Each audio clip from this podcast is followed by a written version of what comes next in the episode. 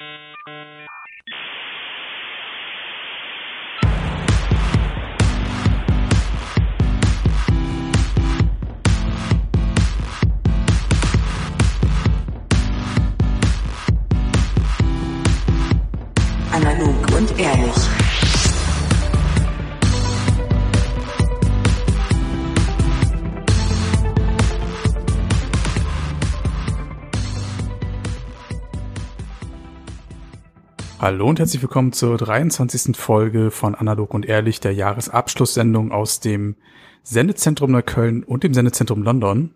Und zusammen sitzen heute Theresa, Ja, ja. Sophie Hallihallo. und meine Wenigkeit Sebastian. Ja, wir sitzen hier beisammen an einem ersten Adventssonntag Richtig. und Menschen walzen sich gerade durch Weihnachtsmärkte, Einkaufszentren. Wir sitzen hier beisammen ganz muckelig mit Kinderpunsch und den ersten Schokosachen. Und ich denke, Und so ein. Podcast so zum Jahresende, den die Hörer natürlich dann erst im März 2019 hören werden, das hat doch was. Ja, finde ich wunderbar. Ich muss kurz nochmal Bezug nehmen drauf. Stimmt das wirklich mit der 23. Sendung? Das ist leider nach, glaube ich, drei Jahren mittlerweile. Kann das sein? Oh, Die 23. Folge. Also willst du gelten, mach dich selten. Das ist einfach so unser Leitmotiv für den Podcast. ja, aber krass. Dann ist ja diese Sendung jetzt offiziell gesponsert von den Illuminaten, nehme ich an. Ja, auch. Also so Informatik-Content wird auch zum Ende der Sendung noch eingestreut. Diesmal gesponsert von den Illuminaten und Heckler Koch. Ihr kennt den Film, ne? 23? Der Ja. war, der war eigentlich ganz gut. Der Ja. war tatsächlich sehr gut. Ja. Der war super. War der nicht mit August Diel? Ja. Ich meine ja. Hat man ihn seitdem jemals wieder gesehen in irgendwelchen Ja, doch. wichtigeren Formaten oder Kinofilmen? Ähm, bestimmt. Also roter Teppich, äh, demnächst auf der Berlinale wird man ihn definitiv sehen, aber so in Filmen habe ich ihn gerade zuletzt gar nicht mehr wahrgenommen. War der schon mal in der Jury? Ich bin da nicht so drin. Ehrlicherweise ist interessanter an der Berlinale Jury jedes Jahr für Ja. mich ist ja, die suchen sich einen Promi, der die Jury anführt, so weiß ich nicht, Kate Blanchett, Lars Eidinger, irgendwas, oder einen ganz berühmten Regisseur, Tarantino oder irgend so eine Geschichte. Und dann besetzen die den Rest mit Leuten, die man noch nie gehört hat. Irgendeine chinesische Cutterin, irgendein kirgisischer Autor, dann noch ein südamerikanischer, äh, weiß ich nicht, Best Boy, der das Skript korrigiert am Set. Ich find's völlig aber ist doch durchaus sympathisch. Aber ich dachte, Nein, dass die super. eigentlich immer so einen Hollywood-Star versuchen zu bekommen. So ja, als, genau, Als, so für Juryvorsitz oder zumindest für bekannt. Oder so europäischer Film bekannt, so Juliette Binoche, Lars Eidinger, so Geschichten, die mehr als nur in Deutschland bekannt sind. Ich sehe schon, der Lars hat's dir durchaus angetan. Ja, ich bin Fan. Ja. Stimmt, wir sprachen letztes Mal schon über ja, Lars. das ist Ne? ein, Le- so ein bisschen so der rote Faden unseres Podcasts, Lars Eidinger Content. Ich könnte äh, eintauschen dagegen, dass ich neulich meine Jugendliebe wieder entdeckt habe. Wer äh, mich gut und lang kennt, der weiß, dass ich in meiner Jugendzeit furchtbar verliebt war. Und zwar in ähm, Giovanni Di Lorenzo. Ich hatte so eine richtig schlimme intellektuellen Teenie-Love. Und äh, jetzt war ich vor zwei Wochen oder was bei einer Veranstaltung, Ja. die ich meiner Mutter zum Geburtstag nachträglich quasi geschenkt habe. Und da war er auch, war irrsinnig gut angezogen, sagte nur kluge Sachen. Und Oh ich habe mir jahrelang Schmelz. das abtrainiert, den gut zu finden. ja. Unter anderem auch, weil der ganz schlimme Zähne hat. Wer das mal googelt, der wird sehen, so? ja, der hat ganz fiese Zähne. Die sind so kreuz und quer und haben komisch bunte Farben wie Mineralien. Habt ihr die von Karl Lagerfeld gesehen? Zähne? Also das, was noch übrig war von den Zähnen, da gab es durchaus interessante Fotos. Aber erzähl du mal weiter. Ähm, nee, und ich habe jahrelang versucht, mir das abzutrainieren. Ja. Giovanni Lorenzo nicht gut zu finden, hatte auch zum Teil so Tagträume, ne, wo ich furchtbar in die verknallt war. Dann gab es ja jahrelang auch so Gerüchte, er sei homosexuell und hätte was mit Ole von Beuys, damals noch Bürgermeister in Hamburg. Stimmte natürlich überhaupt nicht. Und dann kam überhaupt das Allerenttäuschendste, kam man nämlich mit Sabrina Staubitz zusammen. Um Nein, den Gossip- stimmt. Ja, diese äh, Werbeclip-Tante. Das war auch furchtbar. mal, War zehn Jahre mit der zusammen. das war auch mal so ein Tochter. Talkshow-Format. Äh, sie hat, Sabrina Staubitz hat doch mal so ein Talkshow-Format moderiert. Oh, das weiß ich gar nicht mehr. Ich weiß nur Lange her, lange her, 20 Werbeclips Jahre. Dann war das ja auch irgendwann nicht mehr so relevant. Ja, das stimmt. Naja, und jedenfalls, nachdem man diese schlimmen Zähne hat, war das für mich alles irgendwie sehr ernüchternd. Also schlimmer noch war Sabrina Staubitz, das mit den Zähnen hätte ich noch irgendwie verwaltet bekommen, kann man ja auch was machen, kieferchirurgisch. Ja. Aber hab mir das dann hart abtrainiert, gehe dann zu der Veranstaltung, bin wieder völlig verknallt. ist ein echtes Problem. Aber äh, Zähne immer ein gutes Thema. Welcher Zustand? Also warum gibt's da irgendwelche, gibt's da eine Erklärung für? Kann ich mir bei Giovanni Di Lorenzo Warum gar so nicht vorstellen. Zähne Ich meine, das ist ein Medienmensch, ein Fernsehtyp. Ja, das wundert mich auch. Werden die dann in der Maske weggeschminkt? 30 Äh, was macht man da? nach neun. Ja. Mm, nee, ich glaube, das, also was bei Männern dann oft typisch ist, die zeigen gar nicht so viel Zähne, sondern tatsächlich die äh, sprechen dann so, dass man nicht die ganze Zeit die Zähne sieht. Und Ich wollte gerade sagen, man hat kann irgendwie ganz gut gemacht. Sorry. Man kann sich ja auch wahnsinnig gut Mimik, Mimik antrainieren, nicht die Zähne zu zeigen. Ja, genau. Abgesehen davon, wenn du einen gnädigen Kameramann hast, dann schneidet der halt im Zweifel gerade auf die Reaktion der Talkrunde und fertig ist. So. Ich habe ja eben gerade Karl Lagerfeld angesprochen. Das ist eigentlich auch so ein Typ, der eigentlich so der die Stilikone ist, durchaus für Ästhetik und auch ähm, Pflege und ich achte auf meinen Körper bekannt. Der trägt jetzt Bart, ne? Kursieren Bilder von ihm. Halte sie jetzt mal für echt, indem äh, er quasi ohne Gebissfragmente Ohne Gebiss. zu sehen ist auf einer Gala. Ach du Scheiße. Und das sieht durchaus sehr spooky aus. Also es ist wirklich so, dass aus, es da so Art, Rentenheim nur mit Suppe da konsumieren. gibt's so Zahnreste und die dann auch eher nur so gelb, schwarz, weiß, also so Oh. alle, alle Shades of Zahn, Zahnweiß eben. Ugh. Und ähm, man kann sich nicht erklären, warum er das gemacht hat. Aber er Also hat doch die Kohle, oder ist das jetzt ein Trend, so wie damals diese goldene Grills Ah ja, hier, bei den guck mal. Hast du schon, hast du schon danach gegoogelt? Ich habe schon danach gegoogelt. Oh, das sieht aber fies aus. Das sieht schon echt fies aus, ne? Das denkt man auch gar nicht. Aber vielleicht macht er das, äh, um einen neuen Trend zu starten. Who knows? Keine Ahnung. Es ist ein Aber auch da die. Frage, was hat der gemacht bei Germany's Next Topmodel? Hat er das dann wirklich versteckt die ganze Zeit? Oder ist es wirklich ein Gebiss? War der das bei Germany's Next Topmodel? Kann ich mich Nee. nicht erinnern. Nein, Das war doch Job. Entschuldigung, ich hab's verwechselt. die kann man schon mal verwechseln. Also Alter, eine deutsche Modezaren. Sorry. Vielleicht eine Art Statement, das man jetzt vielleicht noch gar nicht so interpretiert hat. Ich meine, er ist jetzt auch mittlerweile in die Jahre gekommen. Mitte 80 dürfte der gute Mann schon sein. Nee. Doch, doch, der Karl Lagerfeld ist schon so einer der Menschen, die man für jünger halten mag, aber ich glaube, er ist 85. Ernsthaft? 85? 85? Ja. Ja. Oh, Krass. Respekt, ne? Ja gut, ich meine, dafür Props. Und vielleicht ist das einfach ein subtiles oder mehr als deutliches Fuck-off gegenüber dem Jugendwahn. der Ästhetik, die er vielleicht mal selbst definiert hat. Man weiß es nicht. Ich, Ich meine, ich Brüche denke, machen so eine Person interessant, ne? ich denke, wir, wir bleiben dran ähm, und wir, wir werden weiter der Yellow Press in dieser Hinsicht folgen. Finde ich gut. Will ich gleich mal äh, einen popkulturellen Bruch einbringen. Und zwar, äh, ich habe diese mal relativ viel Themen so aus dem Internet, explizit YouTube oder aus der Kunst mitgebracht. Und bin gestoßen, äh, schon vor einer ganzen Weile über Jungs, da bin ich mir gar nicht sicher, ob ich über die schon mal gesprochen habe. Haben wir uns schon mal über die Ostboys ausgetauscht? Nein? Nein. Weiß jemand von euch, wer die sind? Irgendwas aus YouTube? Genau, also die Ostboys sind äh, zwei Jungs, die einen YouTube-Kanal haben. Ich komme jetzt gar nicht mehr auf deren beiden Namen. Sind beide ähm, russisch-ukrainischen Erbes, glaube ich. Und ich bin überhaupt auf die gestoßen, weil die sind quasi Videoblogger aus Marzahn. Und das ist ja meine alte Hood. Und ähm, die haben einen unfassbaren Fame. Also die haben sogar schon letztes Jahr, glaube ich, mit äh, Klaas Häufer Umlauf irgendwas gedreht für seine Late-Night-Show. Sollten da sogar so ein eigenes Segment bekommen, hat dann nicht geklappt, egal. Ähm, und sind im Prinzip, um das kurz zusammenzufassen, zwei Vollassis in so Ballonseide von oben bis unten gekleidet, mit albernen Cappies und machen halt so auf, ich sag mal, russische Gangster, die den ganzen Tag eigentlich nur rumharzen. Also ein bisschen Und Russenhocke und Ja, ohne Scheiß. Also Ja. Russenhocker haben die so derbe wieder nach vorne gebracht. Und die sind mittlerweile so groß, weil die sind halt, die haben so eine bestimmte freche, aber sehr unterhaltsame Art. Haben auch immer so eine, es gibt im Hintergrund immer, das ist mein Lieblingsdetail bei den Videos, gibt so eine äh, riesige Chanel-Tasche, die sie irgendwo am Kudamm wahrscheinlich geklaut haben, keine Ahnung. Und das stelle ich jetzt einfach mal. Die ist immer voller Pfandflaschen. Und das sieht einfach zu gut aus. Und mit der bringen sie dann auch immer zu Lidl so ihre Pfandflaschen um so eine riesige Chanel-Tasche und gehen da los. Also so eine Boutique-Tasche natürlich, nur jetzt nicht eine echte Tasche. Und haben ähm, im Prinzip nichts anderes zu tun, als den ganzen Tag rumzuharzen und irgendwie assi durch die Stadt zu ziehen, haben zum Teil auch mal Bauwagen angezündet, also ein Scheiß. Machen wirklich nur Scheiße und haben aber so ein Fame mittlerweile in der Internet-Community, dass sie riesige Followerzahlen haben bei Instagram, bei YouTube, überall, dass irgendwie die ganze Medienwelt mit denen abhängt. Die werden mittlerweile auch auf zig Vernissagen eingeladen. Palina macht Shit mit denen, Klaas macht Kram mit denen. Also sie sind riesig groß geworden. Die sind mittlerweile so groß, dass sie eigenes Merch verkaufen. Und der eine hat aber im Prinzip, der ist ganz geil, der hat wirklich Film studiert. Mhm. Gibt's dann auch so einen Ausschnitt, wo er darüber berichtet, dass er Antonioni, Godard, hat er alles studiert und so. Ist dann so ein völliger Bruch zu dem, was er sonst irgendwie die ganze Zeit zeigt. Ich glaube ein bisschen, es sind Kunstfiguren, so wie damals Icke und er, diese Hamburger Werber. Genau auf die beiden wollte ich gerade ansprechen. Das Genau. klingt gerade so ein bisschen, naja, also haben wir schon mal irgendwo in dieser Form erlebt. Also ich glaube, die sind wirklich aus Marzahn tatsächlich. Dafür kennen Ja. die sich zu gut da aus. Wobei man muss jetzt ehrlicherweise sagen, du kommst nicht so wirklich aus Marzahn. Doch. Marzahn, Marzahn. Ey, ich wohne genau an der Peripherie. Also offiziell Marzahn, Marzahn, Marzahn. Und ich bin auch immer auf, ich sag mal, echte Marzahner Schulen gegangen. Aufs Also- Richtige? Ja, Betonierte? ja, ja, ja. So ein Oh. richtiger Würfel, War die Faust wo wir einen. Container, Kann man jetzt hier nicht sehen. wo wir einen aber Container hatten, in Ja. dem wir Musikunterricht hatten. ist kein Witz. So, Okay. also I'm real. Jenny from the block.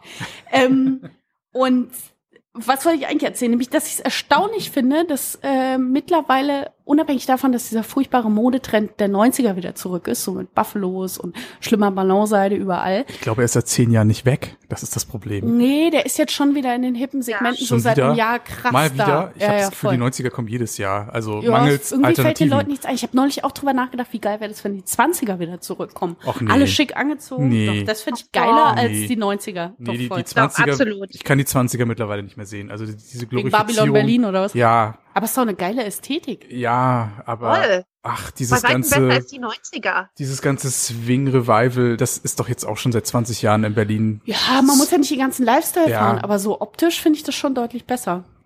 Das ist eigentlich ganz geil.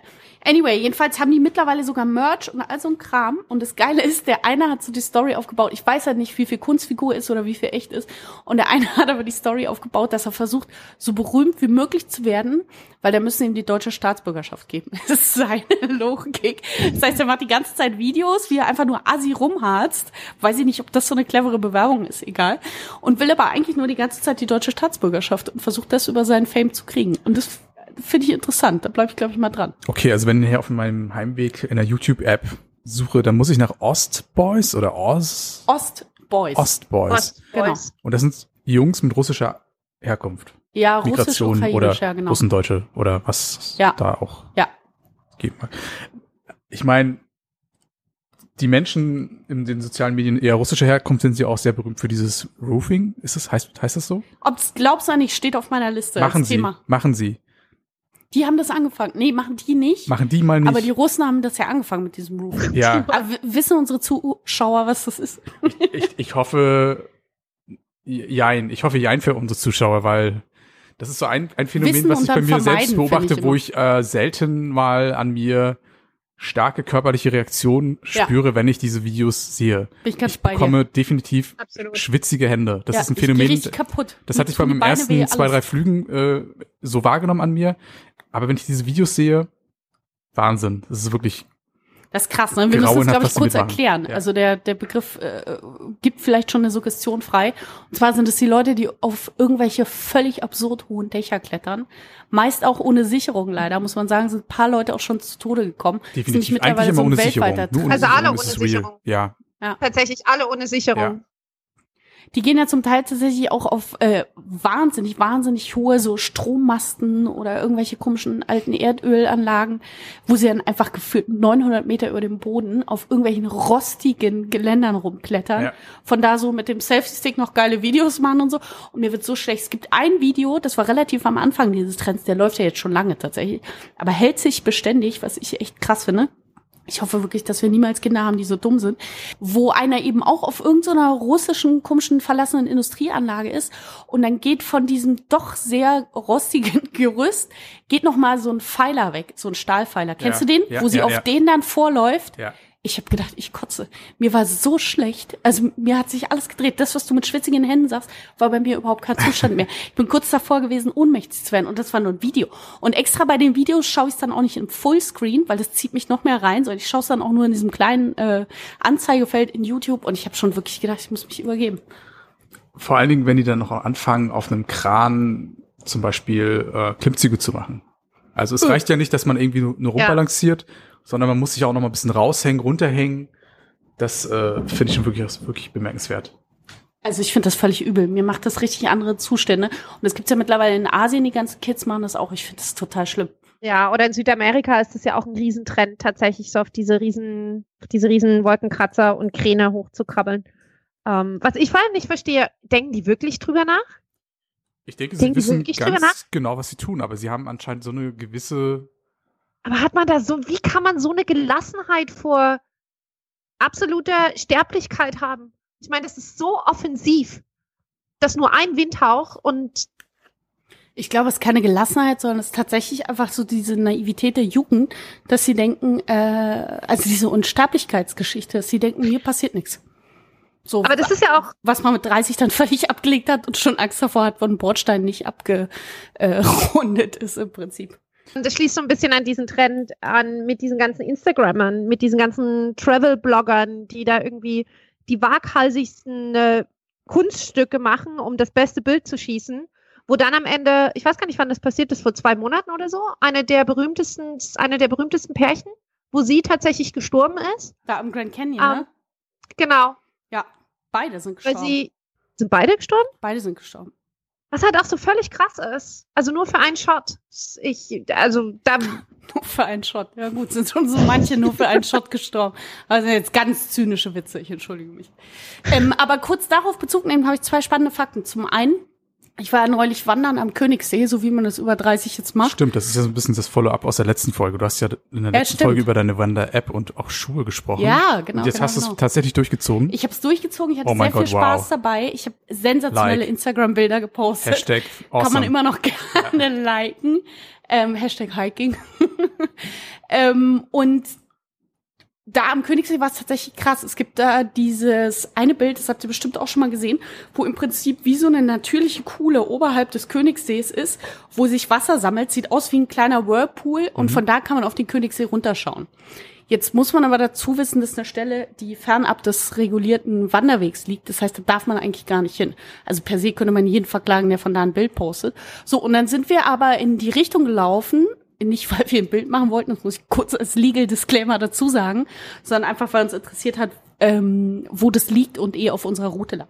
Anyway, jedenfalls sind wir da in die Richtung gelaufen und waren sogar noch auf dem offiziellen Wanderweg. Da steht plötzlich ein A4-Schild laminiert vor uns und darauf steht in etwa, ja, weil es hier schon zu ähm, wirklich krassen Unfällen kam, wo auch die Bergwacht kommen musste mit Helikopter etc. und die Bergung sehr schwierig ist, bitten wir davon abzusehen, ähm, zum einen da hinzugehen überhaupt und wir bitten auch, dass die Leute vernünftige Wanderkleidung hatten, weil ohne Scheiß, das sind halt rotzedämliche Instagrammer, sind halt einfach in Flipflops über so glatte Steine Klassiker. an Schluchten vorbei. Ja. Also wirklich so sagenhaft bescheuert, so dass selbst die Tourismusbehörde sich schon dazu veranlagt sah, zu sagen, wie dämlich seid ihr, dass ihr nur Flipflops anhabt und haltet euch da gefährlichst fern von. Also ich frage mich manchmal wirklich, ob Menschenverstand fehlt. Genau, ich meine, der deutsche Wanderer ist in der Regel ja schon ein bisschen overdressed, also hat ja wirklich so eine, Ja. so eine Color Antarktis-Expeditions coordinated und overdressed. äh, Ausrüstung, aber ja, diese äh, Klassenfahrtgruppen, die dann da mit äh, kurzen Hosen Hardcore. und Flipflops da hochkraxeln. super Wahnsinn. unverständlich. Ja, Voll krass und Also ich alles nur für ein geiles Bild, ne? also großes, großer Tadel an die Jugend an dieser Stelle. Also vor allem, ich glaube, vor allem diese Wandersachen ist, glaube ich, noch nicht mal mehr nur für das gute Bild. Das ist einfach, weil die wirklich nicht drüber nachdenken. Nee, ich Also- glaube, ach so, eher gut, wegen der Klamotten meinst du? Ja, total. Also wir sind letztens, ähm, ke- keine Ahnung, vor zwei Wochen waren wir auf äh, Lanzarote und sind tatsächlich auf einen Vulkan obendrauf, wo völlig klar war, du kannst auf den Krater, es wird regnen, ähm, du solltest aber, wenn es regnet, vor allem feste Schuhe anhaben ähm, und der Krater ist halt auch relativ schmal. Was wir auf diesem Krater gesehen haben und als es dann wirklich richtig anfing zu schütten, ich habe keine Ahnung, wie die Leute runtergekommen sind, weil sie tatsächlich mit kleinen Sandalettchen ohne Socken auf diesen Krater hoch sind, ohne Regenjacke. Und dieser Untergrund wird halt splitterglatt. Und da denkst du halt auch so, ja gut, ne, alles Gute. Have fun. Gut, Obwohl aber man kurz zugeben muss, Ja. da muss ich kurz einhaken, unsere Freunde von Expertengespräch haben in der letzten Folge ähm, unter anderem über Anjas und meinen Urlaub berichtet. Und äh, habt ihr da nicht sogar angerufen? Ja, genau, da haben wir Oder- sogar angerufen. Und da äh, haben wir auch eine Episode gemacht, die rattendämlich war, wo wir aber nicht wussten, dass wir überhaupt so viel wandern müssen. Wir sind auf Korfu nämlich zu einer sogenannten Zwillingsbucht, die auch sehr malerisch wunderbar ist etc. Und keiner hatte aber irgendwie informiert, zwar auch im Reiseführer nicht zu lesen, dass man da eine tierische Schlucht runterlaufen muss quasi. So. Und Anja hatte Sandaletten an, so kleine Riemchen-Sandaletten, sah ganz entzückend aus. Und die sind auch noch auf dem Weg kaputt gegangen. Ich habe keine Ahnung, wie wir da runter und wieder hochgekommen sind. Ich habe dann so MacGyver-Hacks gemacht, wo ich die um sie selbst geschlungen habe und dann nochmal festgezurrt und mit einer Büroklammer und alles Mögliche. Also da war es auch dämlich, aber da wussten wir tatsächlich nicht, dass das so eine Wanderung würde. Da war eigentlich suggeriert über einen Reiseführer, dass man quasi parkt, dann läuft man irgendwie zehn Minuten in die Richtung und gut ist. Und plötzlich tat sich da so eine Schlucht auf, die wir runter mussten. Aber gut, ich meine, die natürliche Selektion muss ja auch noch nach wie vor was zu tun haben heutzutage. Darwin. Ja. Darwin, da haben wir wieder den Darwinschen Tod. Der Darwin Award. Ähm, aber kurz noch mal Bezug nehmen auf diese ganze Instagram- und Reisezielkiste. Eine Bekannte von mir hat neulich mich aufmerksam gemacht auf eine Statistik, deren Nummer ich natürlich nicht mehr nachvollziehen kann, aber die im Prinzip besagte, dass für die Kids zwischen 17 und 30 ähm, und das war der Hauptgrund, der war prozentual auf jeden Fall über 40 Prozent, äh, dass der Hauptgrund für Reiseziele mittlerweile ist, dass sie äh, schauen, wie Instagrammable ein Ort quasi ist. Das heißt, für sie ist wirklich am allerrelevantesten, wie geil sieht es irgendwo aus. Fand ich aber indirekt auch gar nicht so abwegig, weil per se man will ja, dass geil aussieht. Ob man da jetzt Fotos macht oder nicht, ist, glaube ich, nur die Übersetzung in die Moderne quasi. Aber das fand ich schon krass. Ich meine, solange es sie antreibt zum Reisen und tatsächlich dann die richtige Motivation, irgendwie sich die Welt anzugucken, warum nicht? In Flipflops. Ich meine, früher hast vielleicht nicht in Flipflops. Vielleicht mit sicherheitsadäquate Bekleidung, vor allem wenn man wandern geht. Zu dem Thema passt noch ein YouTuber, den ich jetzt wirklich erst am Wochenende entdeckt habe, und zwar Simon Wilson. Das ist so ein Vertreter der, der Generation EasyJet, der es sich zur Aufgabe gemacht hat, sämtliche europäische oder auch andere Städte zu bereisen und dann zu versuchen, ohne Geld schlichtweg durchzukommen. Und ich habe mir die Folge angeguckt, er war, glaube ich, drei Tage in Berlin das fing so ein bisschen schleppend an. Also er hat, er ist irgendwie auch ausgerechnet so in einer der, totesten Ecken am Wochenende äh, gelandet, so in Mitte, so Friedrichstraße. Okay, Friedrichstraße an sich ist noch ein bisschen lebendig, aber wir wissen alle, so die Seitenstraßen, das ist ja nicht wirklich Berlin. Und er hat dann letztendlich so angefangen, mal so auf Weihnachtsmärkten, weil er irgendwann nach zehn Stunden dann doch mal Hunger hatte, mal so an den Weihnachtsständen so einzelne Nüsse zu probieren mit der Ausbeute eben von, von drei, vier Nüssen und einem Glas Wasser, hat er sich dann schon dann daran gemacht, mal einen Schritt weiter zu gehen und dann mal wirklich zu essen und ist dann so in die Lobbys der Hotels geschlichen. Und das macht er eigentlich so ständig so. Er hat dann auch in Berlin. Aber wo steht denn in der Hotellobby Essen rum? Der war in einem sehr teuren Hotel und da gibt es dann so nicht nur, nicht nur, nicht nur so eine Apfelschale, Bisschen sondern da gab es auch so, so ein bisschen Kuchen, Ach. Kuchenbuffet und einen Kaffee. Und es ist aber nicht so, dass er jetzt per se sich da immer nur reinschleicht. Gut, das macht er auch. Und letztendlich so gewissermaßen Diebstahl betreibt, sondern manchmal ist er auch einfach einfach nur verdammt höflich und ehrlich und findet dann immer auch auf dieser Seite Menschen äh, im Hotel oder irgendwo in den Lobbys, die da durchaus irgendwie gewillt sind, ihm da mal ein Auge zuzudrücken und ihn einfach mal durchzulassen. Jedenfalls, das ist so sein Format, unglaublich erfolgreich. Er hat es auch in Wien Berlin geschafft, in sehr teuren Spa-Bereichen abzuhängen. Er ist in den Fernsehturm gekommen, an vier Sicherheitsschleusen vorbei. Das ist schon What? sehr, sehr interessant. Ob man das jetzt gut finden möchte, sei dahingestellt, aber es ist mal wieder ein erfrischend anderes Format, was hier auf der YouTube Simon Wilson? Simon Wilson heißt der Typ und ich glaube so gängige Überschrift so äh, drei Tage in Berlin ohne Geld, so auf englischer Typ. Also dazu muss ich sagen, gerade weil du eben sagst, dass es ein bisschen zweifelhaft ist, mit der Form kann ich noch leben, quasi so westeuropäische Hotels, wenn er da fragt, also dieses Schmarotzertum, sich irgendwo reinzuwieseln, da bin ich kein großer Fan von. Aber wenn er jemanden fragt und der gesteht ihm das zu, finde ich legitim. Was, es gab so einen anderen Trend vor ein paar Jahren, so ein Typ zusammen mit einem zwei, also zwei Freunde wollten irgendwie um die Welt reisen ohne Geld und haben das tatsächlich auch gemacht, haben da irgendwie einen Dokufilm drüber gemacht. Und damit habe ich aber tatsächlich so ein bisschen ein Problem, weil die sind dann viel so quasi durch Entwicklungsländer oder deutlich ärmere Länder als die westliche Welt Ja. gereist. Und dann Leuten, die Ja. nicht viel haben, auf der Tasche liegen, finde ich ehrlich gesagt zum Kotzen. Und das dann zu verkaufen unter ja, das als Gastfreundschaft und so, finde ich ätzend. Finde ich richtig ätzend. Also da habe ich wenig Gutes drüber zu sagen, muss ich gestehen. Aber ähm, kurz noch ein anderer Reisetrend. Das Land, in dem du vorher gewohnt hast, Theresa, die äh, kommen ja immer wieder mit gesellschaftlichen neuen spannenden Trends.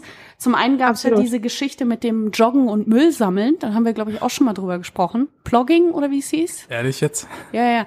Ähm, Ja. und- Geht schon ein bisschen auf den Rücken, oder?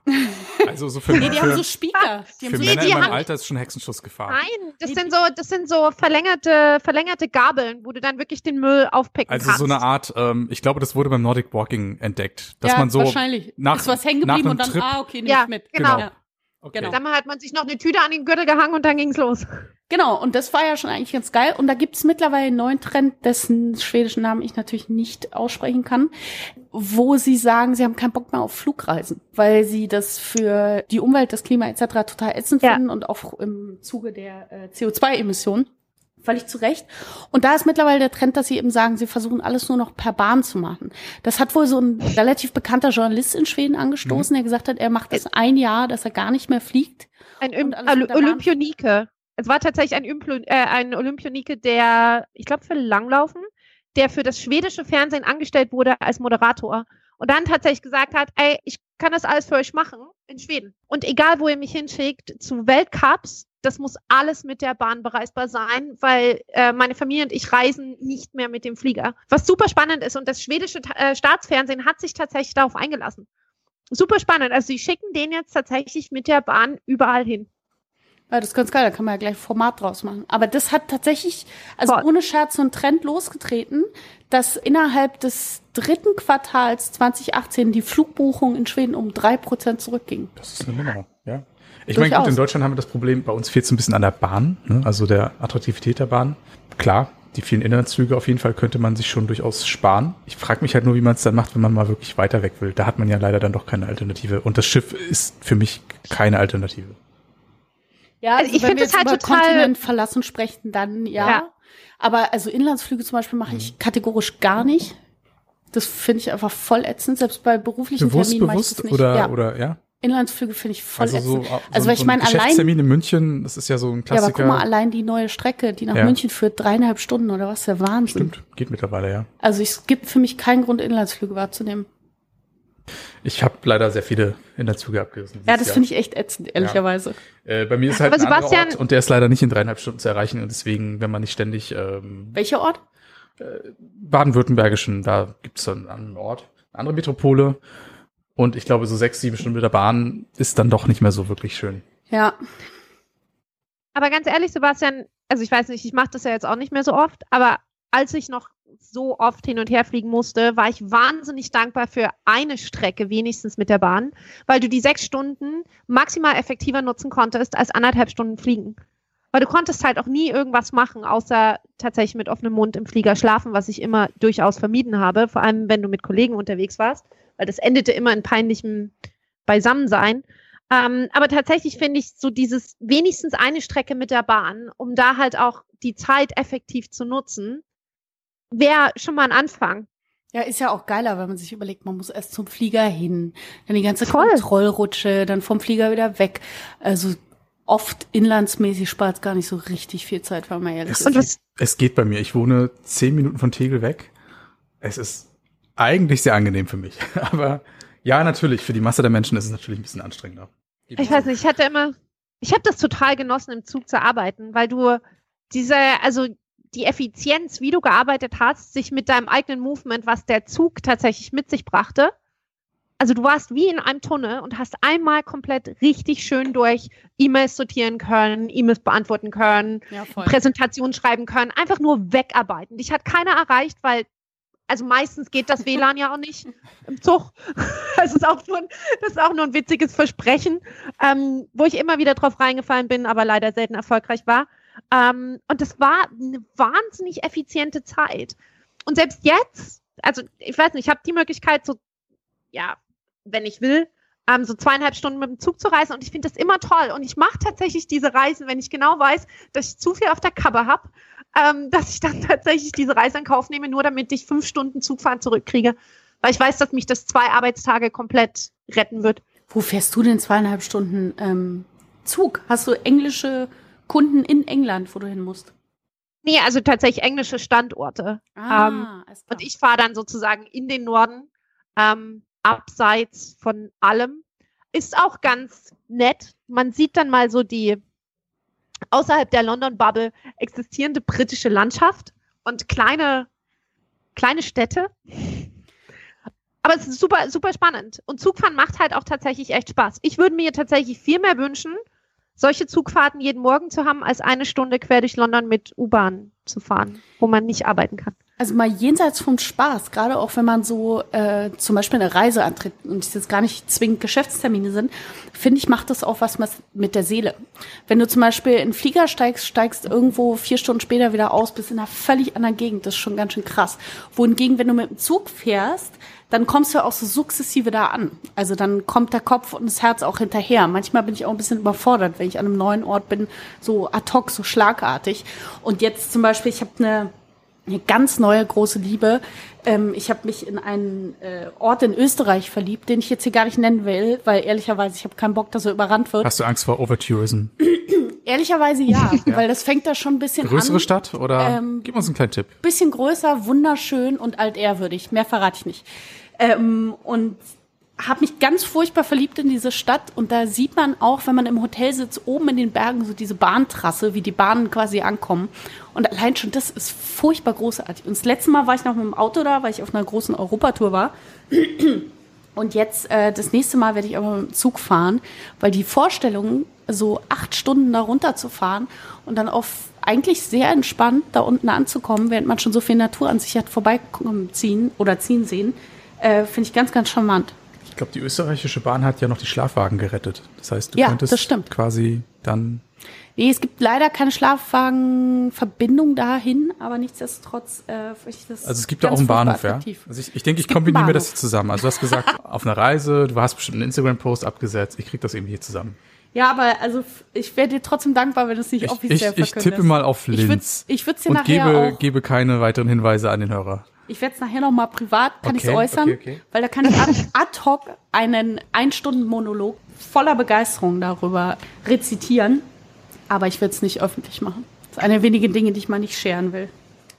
Aber was ich tatsächlich zu dem Thema Zugreisen noch sehr empfehlen kann, ist, das habe ich, glaube ich, vor vier Jahren gemacht, ist, wenn ihr auf Schlafwagen steht und einmal Schweden von ganz unten bis ganz oben befahren wollt in 24 Stunden, dann könnt ihr das von Göteborg bis nach Kiruna einmal tatsächlich quer durch Schweden vom südlichsten, vom Süden, dann wirklich bis über Nordpolarkreis.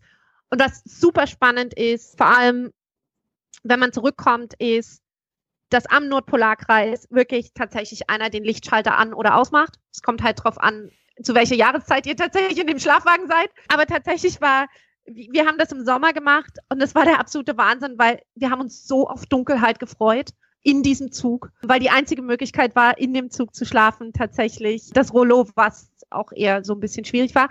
Nichtsdestotrotz, wahnsinnig schöne Zugreise. Super toll, wesentlich günstiger als Fliegen, kann ich nur empfehlen.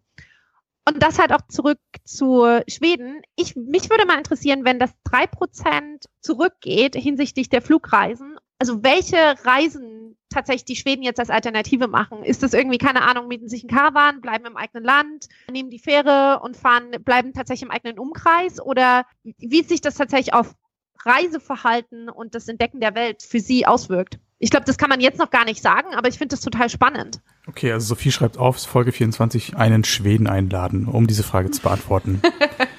ich, ich würde mir jetzt mal an der Stelle einen Themenwechsel erlauben. Wenn Unbedingt, bitte. Wie ihr sicherlich gehört habt in dieser Woche, und äh, liebe Hörer, ihr hört es wahrscheinlich im März 2019, weil wir haben ja immer vier Wochen Verzug von Aufnahme bis Bereitstellung der Folge. Mussten wir uns ja alle so von der Folge Cebit muss auch verabschieden. reifen, ne? Nur kurz zwischendrin. Hat euch das mit der Cebit stark getroffen? Also das ist ja eine, eine Messe, die, die es nach 15 Jahren endlich begriffen hat, dass sie nicht mehr so relevant ist. Ich war selbst nie da. Das mag man kaum glauben. Ich war ehrlicherweise nur überrascht, wie emotional die Leute darauf reagiert Tatsächlich? haben. Also Ehrlich? ich habe wahnsinnig viel Es so gab in der ganzen Nerd-Szene, ja, Ja? ausgerechnet in der Nerd-Szene, wo ich nicht gedacht hätte, dass Ja. die Cebit wirklich eine Relevanz hat, habe ich ganz, ganz viel gehört, oh, voll traurig, kann ich sein, Haar und Hoch. Gott. Ich muss gestehen, die Cebit hatte für mich immer so ein bisschen, kennt ihr diese Phoenix-Übertragung der alten Bundestagsdebatten? Wenn da die alten Dinge Ja. laufen. Ja, So hat sich die Cebit immer angefühlt, wenn die Kanzlerin da die Eröffnungsrede gehalten hat. Das Ja. war für mich so eine Gefühlswelt. So relevant ist das für mich. Obwohl ich tatsächlich die alten Bundestagsreden relevanter finde.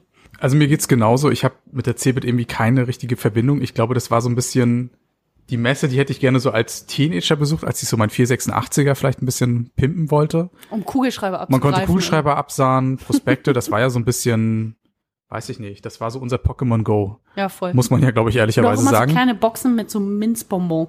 Genau, also es waren ja schon wirklich tolle Gadgets, die man da ab, abstauben konnte. Mir geht's aber auch bei sämtlichen gefühlten anderen Messen, die hier in Berlin oder auch in anderen deutschen Gefilden angeboten werden, ähnlich. Sprechen wir über die Venus. Äh, Venus habe ich noch nicht aufgesucht, aus guten Gründen. Man möchte einfach seine Kollegen auch nicht in seiner Da Freizeit möchte ich begegnen. gar nichts anfassen, nicht mal einen Kugelschreiber. Ähm, Ich war mal letztes Jahr, glaube ich, nochmal auf die IFA. Ist auch so ein Thema. IFA braucht man ehrlicherweise ebenfalls nicht. Also IFA war zum Beispiel genau das Moment, was du sagtest mit dem 14-Jährig auf der CeBIT. Ja. War bei uns IFA zur Schulzeit immer mega angesagt. Weil wir sind dann wirklich los, haben die Gummibärchen, die Kugelschreiber eingesammelt, wie die Idioten. Ich schäme mich heute auch dafür, aber Ja. ich gebe es offen zu. Ich, ich bin da letztes Jahr irgendwie wirklich ziemlich gelangweilt da äh, herumgetollt. Und es, es gibt ja einfach schlichtweg keine Innovation mehr, mit dem man tatsächlich in so, in so einer Messe jedes Jahr ich noch glaube, man was, geht was eher Tolles. auf den Eventcharakter bei der Ja. IFA. Wenn die Kiwi dann den Wintergarten, äh, Ja. im, den Sommergarten moderiert und da gibt's noch Melodie und ein bisschen Gebäck, das ist klasse. Genau, das Sommergartenprogramm, das war früher auch so ein bisschen das, was äh, die IFA für mich so attraktiv gemacht hat. Da gab's ja dann damals Harpe Kerpeling, Ja. der da ja seine großen Sendungen und auch seinen, seinen glaube ich, Karrierestart so ein bisschen oder seinen großen Push zumindest dort, Karrierestart nicht, aber ja. äh, seinen Push dort wahrscheinlich mit vollzogen hat. Und dann auch dieses, ich weiß nicht, dieses Herumgeschiebe auf der Grünen Woche um irgendwelche Ja, halt, stopp. Häppchen, Halt, stopp. Schmalzhäppchen aus Wollte dem ich grad sagen, thüringischen. Grüne Woche ist nochmal was ganz anderes. Ja. Da Aber- gibt's ja. Schmalzhäppchen, da gibt's Industriezuckerprodukte und da gibt's darüber hinaus einer der erfolgreichsten Messebesuche meiner Welt, äh, meiner Lebenszeit. Und zwar gibt's ja immer auch die landwirtschaftliche Halle, wo wirklich die Tiere rumstehen, also Kram. Und dann gibt's eine Nachbarhalle. Und wer mich kennt, weiß, ich stehe auf Traktoren.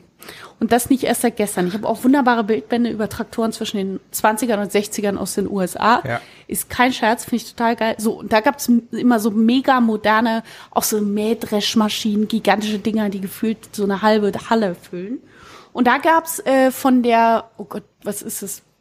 Medizinischen Vereinigung für Bauern oder so, gab's quasi einen Traktor, wo die da drunter so eine Metallplatte hatten.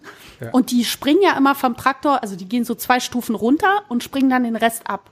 Und dann haben die quasi auf der Platte mal gemessen, wie viel Widerstand deine Knie aushalten müssen, wenn du vom Traktor auf den Acker springst. Und dann bist du da auch, hast es nachgestellt, bist von der äh, Treppe im Prinzip runtergelaufen, runtergesprungen auf diese Metallplatte, die hat das gemessen und hast du gesehen, wie hart viel Erschütterung eigentlich durch deine Knie geht. Und dass die Bauern mit spätestens 25 wahrscheinlich einfach alle hardcore körperliche Leiden haben. Ich meine, die arbeiten eh schon unfassbar krass, aber zusätzlich noch dieses Knieproblem. So, und dann hast du das gemacht und was hast du bekommen?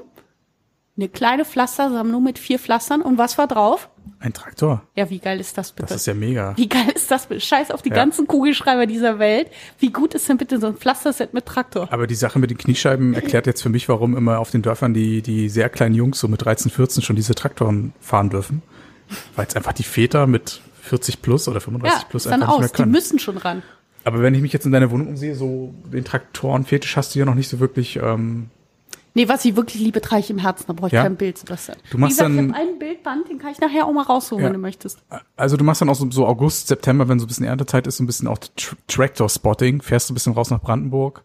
Also Und- ich sag und mal stehst so, an den ich, Feldern und- ich und- und sch- erkenne Ja. äh, selbst als Stadtkind aus sehr weiter Entfernung einen Fendt. Ist nicht wahr. Ja, also du kennst so. sogar richtige Markennamen. Ja klar, ich wow. bitte dich. Ich bitte dich. Bin da durchaus beeindruckt. Neulich hat auch, ich habe einen Bekannten, muss ich kurz drauf zu sprechen kommen, ich habe einen Bekannten, der sehr viel strickt. Liebe Grüße hier an Lutz. Und der hat auch so eine Strickgruppe mit Mädels in Bayern, die haben sich neulich getroffen. Und eine von denen hatte, wie in so einer Art Weihnachtspullover-Manie, hatte die einen Pullover gestrickt, so in grün, mit ein bisschen gelben Rändern, also Kram. So, und was hat die für ein Motiv drauf gestrickt? Ein Traktor ein Fendt-Traktor. Ich habe gedacht, ich flippe aus. Ich habe ihm sofort geschrieben, wo ist das? Kann ich das kaufen? Kann man das in Auftrag geben? Was auch immer. Und er so, ja, findet er auch voll schön und ist ja total niedlich und Haare hoch. Und ich so, du hast auf meine Frage nicht geantwortet. So, wo krieg ich das Ding her? Und hat er sich leider nicht äh, aus den Rippen leihen lassen, den Kontakt. Ja, wo ich jetzt aber so drüber nachdenke, auch so eine Autoszene, die Leute steigern sich ja gerade so mit den Fahrzeugen, das SUV, dann so Pickup-Truck. Das stimmt. Ich kann mir vorstellen, dass in fünf Jahren die ersten Traktoren so durch Berlin-Mitte fahren. Einfach, weil es geil ist und weil sie es können. Wäre ja nur die konsequente Fortführung. Ku- dessen, Kurze da, Erläuterung ähm, für den Hörer an dieser Stelle.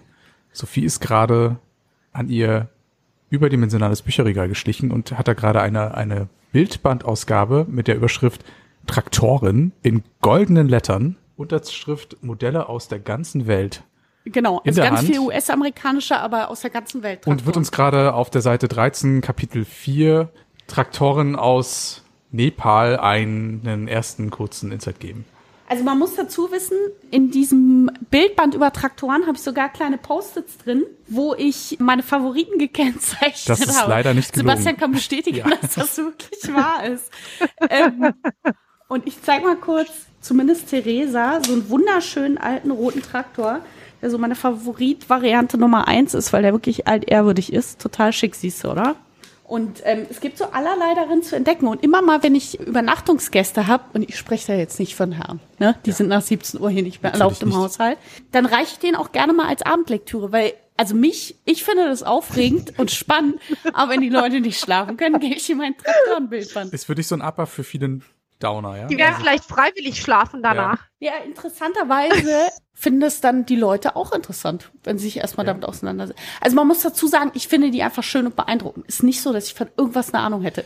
Sollten wir mal einen Ausflug machen mit analog und ehrlich Ja. und wir stehen irgendwo am Wegesrand und ein Traktor kommt vorbei und der hat irgendein technisches Problem, stehe ich auch nur da und sag, was ein schöner Traktor und kann da nichts helfen. Aber ich finde es irgendwie geile Geräte. Ist ein ehrliches Vehikel, muss man ja sagen. Ja, voll. Ja. Also auch was da für unterschiedliche Typen gibt. Man denkt ja, ja, Traktor ist ein Traktor. Nix ist so. Und von Mähdreschmaschinen fangen wir gar nicht an, weil die sind wirklich völlig beeindruckend. oh Gott, ey, das ist wirklich, ey, seit ich über 30 bin, fühle ich mich wie über 60, ne? Ich habe so Themen wie Versicherung, Rente, Traktoren, Pilze sammeln. das ist jetzt so voll mein Flavor. Okay, aber ihr seid dann, wo ich das so mitbekomme, auch schon noch teilweise Fan von so Messen und solchen wiederkehrenden Events. Es kommt echt drauf an. Ehrlicherweise war Ja. ich auch auf der grünen Messe, äh, auf der grünen Woche schon ganz lange nicht mehr. Ja. Ich weiß gar nicht, war ich das letzte Mal überhaupt Hochzeitsmesse, auf der Messe ITB, Hausbaumesse. Also da gibt da gibt's ja doch ein großes Angebot, auch hier in der Hauptstadt. Nee, ich weiß gar nicht, wann war ich das letzte Mal auf einer Messe? Keine Ahnung. Theresa, wann warst du das letzte Ja. Mal auf einer Messe? Ich bin tatsächlich von meiner Schwester auf eine Hochzeitsmesse geschleppt worden und das mache ich nie wieder in meinem Leben. Das, das erzähle bitte nicht mehr. Also doch, Doch, kannst mal, gut. du kannst schon mal so ein bisschen einen kleinen Einblick geben. Es ist wahrscheinlich schon so, wie man sich das vorstellt, Ich oder? wüsste auf jeden Fall es gern. Ist, es ist genauso, wie man sich vorstellt, wenn nicht gar schlimmer. Also da steht dann der Alleinunterhalter mit Keyboard ähm, da. Geil, das sagt- wollte ich genau fragen, ob es eine Halle gibt, nur mit Alleinunterhaltern. Es gibt ist meistens so nur eine einzige Halle und dann gibt es die pompösesten Kleider, die man sich nur vorstellen kann und Frauen, die sich um Kleider reißen und irgendwie im Stand schon entblößen und anziehen. Und dann gibt es tatsächlich auch Rolf und Dietmar, die mit ihrem Keyboard dort live performen, um dann tatsächlich auch die nächsten Gigs fürs nächste Jahr einfach direkt live zu buchen. Super spannend, was halt auch, also ich glaube, Hochzeitsmessen sind auch wahnsinnig interessant für Hotels, weil viele Menschen geben, glaube ich, unfassbar viel Geld aus. Und alles, was du mit Hochzeit claimst, heißt, ah, ich habe ganz viel Geld und ich möchte sehr viel Geld ausgeben. Und da hast du dann halt auch so diese ganzen Landgüter und Hotels und hast nicht gesehen. Fürchterlich. Ist definitiv nicht ein Konzept, was ich selbst mit sieben Prosecco Intus jemals wieder besuchen wollen würde, um es ganz ehrlich zu sagen. Haben wir da nicht sogar schon mal drüber gesprochen, dass jemand Ja. in so einer Dokumentation mal einen Vergleich gemacht hat, wenn er Anfrage für eine Hochzeitsfeier und einfach nur für einen runden Geburtstag an Lokalitäten gestellt hat, dass er Aufpreis bekommen hat für die Hochzeit? Haben wir darüber schon mal gesprochen? Ich bin mir gerade nicht sicher, ob ich das in irgendeinem TV-Magazin mal. Weil das, äh, ja. genau, war ja ein Ja. riesiges Thema. Es ging dann tatsächlich auch relativ weit um, Ja. äh, durch die Medien, wo ich mich ehrlich gesagt ein bisschen gewundert habe, dass es die Leute so erstaunt hat, weil ich finde es also tatsächlich ziemlich logisch, dass da, wo die Leute sich irgendwie tierisch Geld aus der Tasche ziehen lassen, dass Ja. die Leute da halt auch die Hand weiter Ich aufmachen. meine, Hochzeiten sind ja de facto für die meisten Beteiligten schwer zu ertragen und das sollte natürlich auch das Personal entsprechend vergütet bekommen. also ich bin leider kein Hochzeitsfan, sorry. Aber Ich Hashtag war- Alleinunterhalter, ich habe gerade mal die Bildersuche angeworfen und lande mal gerade eben auf der Seite turboreini.de. Ja. Turbo Reini. Turboreini, Alleinunterhalter Turboreini, unplugged, das heißt ohne Anlage, Kabel, Strom, für Hüttenabende, kleine Geburtstagsfeier, Schiff und so weiter. Es gibt ihn aber im Duo, es gibt ihn auch mit Reini und Steffi. Also Alleinunterhalter und Bildersuche, das ist auf jeden Fall ein Klick wert. Schmankerl. Ja. Sehr gut, sehr gut, sehr gut, sehr gut. Nee, ich finde, ähm, ich weiß nicht, diese, ich habe so ein bisschen das Gefühl, bei Hochzeiten ist es wie bei ganz vielen anderen gesellschaftlichen Dingen, da sch also schwappt so ein tierisch US-amerikanischer Trend rüber. Genau wie das, also ich meine, früher hatten wir kein Halloween, heute finden die Kinder das völlig normal, irgendwie äh, nach Industriezucker zu betteln. Und ich glaube, bei Hochzeiten hat sich auch viel verändert. Diese Geschichte mit dem so Hochzeitsplaner und so dermaßen pompös und groß und bunt und rosa und all so ein Kram, das ist ja nicht wirklich so richtig traditionell. Also klar, so früher, so Dorfhochzeiten, die waren schon groß, aber die waren immer anderen Stil. Aber dass jetzt jeder so ein Franck Maté oder andere Hochzeitsplaner sich an die Hand Ich nimmt. glaube, da hat Hollywood auch gerade ist eine Menge durch, cool. durch gewisse diverse Jennifer Filme Lopez, ne? auch Jennifer äh, Lopez mit, war's. mitgewirkt, dass sich das so in den Köpfen festgesetzt hat. Ja, das stimmt. Ja, das fängt aber, glaube ich, schon eher an mit diesem ganzen Verlobungstrend, dass du irgendwie so einen riesen Ring kriegen musst. Und dann gibt es diese riesen, diese typischen Shots auf Instagram. Und äh, also, ach, ich finde das auch, also das hat viel mit traditionellem gar nicht mehr zu tun. Aber hey, wenn es die Leute glücklich macht und ich meine, wenn sie halt wirklich den einzigen Tag so verbringen wollen, Das hat mir doch Ja, neulich auch kein irgendwer Zweifel. erzählt. Ich, also ich will das anonym halten, Ja. aber tatsächlich ein, ein Bekannter von wiederum einem Bekannten von mir, also recht weit entfernt, hat äh, eine Hochzeit ausgerichtet. Der Bekannte, den ich kenne, war auch schon so ein bisschen skeptisch, ob das jetzt die Frau fürs Leben ist, egal. Und haben unfassbares Geld in die Hand genommen, auch tatsächlich einen Kredit aufgenommen für diese Hochzeit. Lass so 40, 45.000 Euro sein. Also Wow. gigantisches Ding. What? So. Und haben sich kurz nach der Hochzeit, sagen wir mal, ein paar Monate später wieder getrennt und scheiden lassen. Und rate mal, wer diese Hochzeit immer noch abzahlt, obwohl er jetzt schon ein paar Jahre geschieden ist. Die Frau. Beide. Voll ätzend. Beide, ja? Wie krass ist das denn? Okay. Also das finde ich so hardcore dämlich, da fällt mir nichts mehr zu ein. Das finde ich wirklich Wahnsinn. Okay, klingt Krass. jetzt so ein bisschen danach, als ob man uns jetzt auf einer, wenn es sie geben würde, Podcast-Messe auf wahrscheinlich nicht finden würde, oder? Naja, dieses Podcast-Festival war nicht ganz weit davon Es war noch kein, entfernt. ne? war, war es eine Messe? Hatten wir, Ja, ein Fe also Festivalcharakter hat Festival? das für mich nicht. wir haben, wir haben unseren Stand und unsere Broschüren aber dann leider vergessen an dieser Vergessen, Stelle. ja. ja. Hm, Wir wollten mit sozialen Netzwerken überzeugen. Und auch noch so einen kleinen. Mikrofonstand, wo die Kinder dann die, die Kids reinsprechen können. Also das, das ist natürlich, äh, ja, Ja, finde ich sehr, sehr gut. Das ist eine Fotoshooting mit. Sophie. Ich denke mal, ähm, das nächste Jahr im Funkhaus geht da auf jeden Fall einiges. Traktorfahren mit Sophie, das ist auf jeden Fall dann Das wäre so geil. klein- Also ich denke mal, wir kriegen das Event charaktermäßig auch gut hin. Ja, ich find's ganz gut. Ich bin Ja. dabei. Also wenn wir Traktor rankriegen, ich mache auf jeden Fall mit. Apropos Natur, Landwirtschaft und so. Ich habe äh, vorhin ja schon gesagt, ich habe so ein paar Kunstthemen noch mitgebracht. Und zwar, ich bin auf so ein paar Trends oder Künstler gestoßen, die ich ganz mh, zumindest mal interessant finde. Und ihr könnt ja sagen, was ihr von denen haltet. Ich stelle die mal Interessant ist aber vor. Hm? auch schon wieder so ein wertender Begriff. Interessant. Nee, weil manche finde Ja. ich positiv, manche negativ, aber ich Mhm. wusste jetzt nicht, wo finde ich da, ist ein bisschen wie bei Essen. Erstmal exotisch sagen, heißt meist nicht so dolle, aber ähm, es gibt ein paar Sachen, die ich gut finde. Also tatsächlich hier interessant erstmal wertfrei, sondern bemerkenswert. Sagen wir mal bemerkenswert. Nummer eins nämlich äh, bin ich gerade noch mal dran erinnert worden über diese ganze Landwirtschaftsrutsche. Und zwar, es gibt Künstler, die machen Kunst nur aus Naturmaterialien und die auch vergänglich. Ihr kennt ja bestimmt alle diese komischen Steintürme, die irgendwo am, Stein, äh, am Strand stehen, wo jemand Steine aufeinander gelegt hat, also ein Krempel. Und da gibt's Leute, die machen das noch ein bisschen mehr advanced oder auf Profi-Level. Die nehmen so Stöcker, alle möglichen Kram, bis hin zu ganz dünnen He äh, Grashalmen oder was auch, was auch immer. Und bauen die zusammen zu einer Skulptur und bringen eine unfassbare Geduld an den Start. Gibt's auch eine Doku über so einen Typen. Und bauen und bauen über Tage, über Stunden, alles mögliche. Zwischendurch kracht es immer wieder zusammen, die müssen neu ansetzen. Und dann machen die faszinierende Skulpturen und dann kommt der nächste Wind und das Ding ist durch. Also es wird halt auch nie verkauft oder irgendwie, sondern ich glaube, bei denen ist eher so der Prozess aus Naturmaterialien, die dann im Zweifel sich die Natur eben wieder zurückholt, was zu bauen. Naja, klingt ganz so ein bisschen nach diesen Sandburgenbauern oder Eisskulpturen. Ja, obwohl die ja Schnitzern. viel mehr eingreifen. Die machen ja, Ja. irgend so ein komisches Mittel rein oder sprühen die an und all so ein Kram. Das machen die gar nicht. Die nehmen, was sie finden und Mhm. bauen was draus. Und entweder es kracht zusammen oder nicht und belassen es dabei. Finde ich gar nicht ohne zu mich vielleicht ist es halt auch das Spiel mit der Vergänglichkeit ja, in Hashtag, dem Sinne. genau, Hashtag Vergänglichkeit erinnert, erinnert mich gerade an eine russische Künstlerin. Im Zweifel ja. Im Zweifel, ja. Die, glaube ich, so aus ja, Tierkadavern so gewisse Arrangements gemacht haben, die dann eben. Jetzt so unanständige Szenen oder? Nee, eigentlich gar nicht. Äh, Aber, also was macht die denn? Also was- die die ja, wieder was aus? machen die? So plastinieren? nee, Wie also, kann man sich das vorstellen? Naja, also die, die, keine Ahnung, die macht dann da irgendwas aus den, aus den Federn oder aus den, aus den Knochen. Ähm, ich ich glaube, ich müsste mal jetzt mal Ach so, aus den Bestandteilen. Jetzt Genau, aus den Bestandteilen eines- Kadaver eines Tieres. Gesamt, sondern Nein, also es werden jetzt keine ganzen Tiere mehr äh, aufbereitet oder irgendwie Ah, irgendwo in eine Szenerie reingesetzt, sondern, sondern es wird eher so aus den aus den Resten, ich glaube, es waren auch so überfahrene Tiere, die dann quasi, Roadkills. Ja. um ihre Würde, was auch immer, äh, nochmal wieder zu bekommen, äh, dann nochmal künstlerisch, ähm, ja, verwertet wurden. Während ihr weiter erzählt, würde ich das einfach mal kurz äh, googeln und dann kann ich euch vielleicht nochmal eine Idee äh, Bitte, währenddessen unbedingt. zukommen lassen. Und dann habe ich ganz entgegen dieser natürlichen Variante noch mal was anderes gefunden oder bin drauf gestoßen, was eine ziemlich moderne Variante der Kunst im Prinzip ist.